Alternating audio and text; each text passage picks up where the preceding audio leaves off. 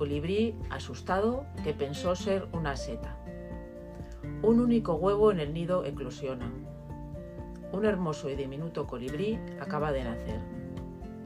Su madre vuela recogiendo néctar de flores y pequeños insectos para darle de comer.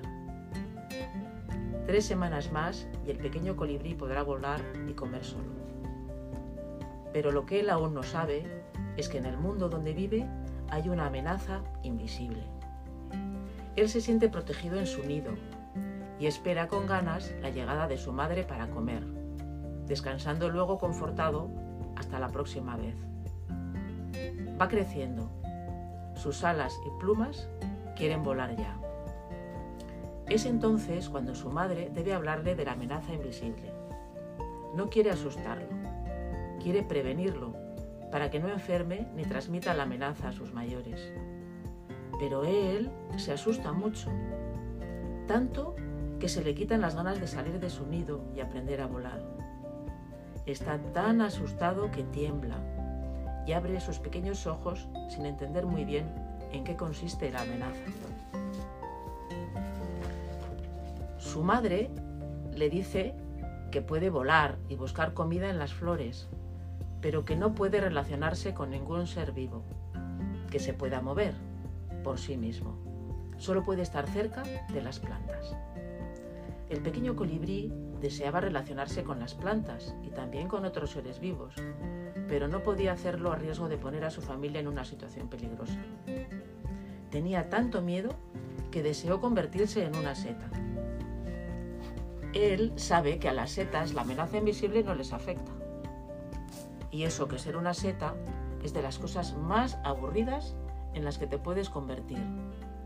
No te puedes mover, ni por supuesto volar, y te pueden coger los hombres, las vacas u otros mamíferos para comerte.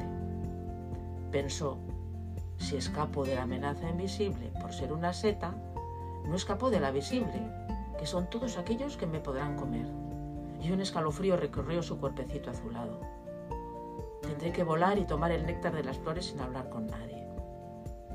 Su madre le dijo entonces, volar es algo que no se puede comparar con nada, es maravilloso. Y poder libar tú mismo el néctar de las flores es un manjar que te hará feliz aunque estés solo. Las palabras de su madre consiguieron animarlo un poco y empezó a volar. Entonces se dio cuenta que podía volar de abajo arriba y de arriba abajo, de izquierda a derecha y de derecha a izquierda. Incluso podía volar y estar quieto en el aire.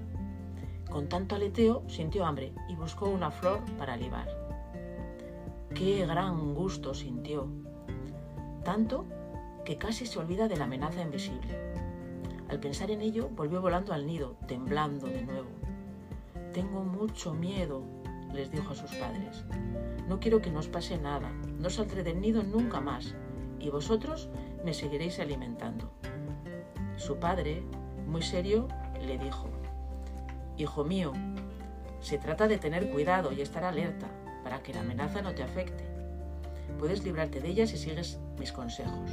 Tú eres un colibrí y debes volar solo. Estas palabras y otras más le permitieron entender que no podía dejar de vivir y encerrarse ante las amenazas. Podía hacerles frente si estaba atento. Él sabía tener cuidado, era prudente y siguió los consejos que le daban los que conocían los riesgos y las amenazas mejor que él, pudiendo volar y comer tranquilo, siempre con cuidado, pero sin miedo.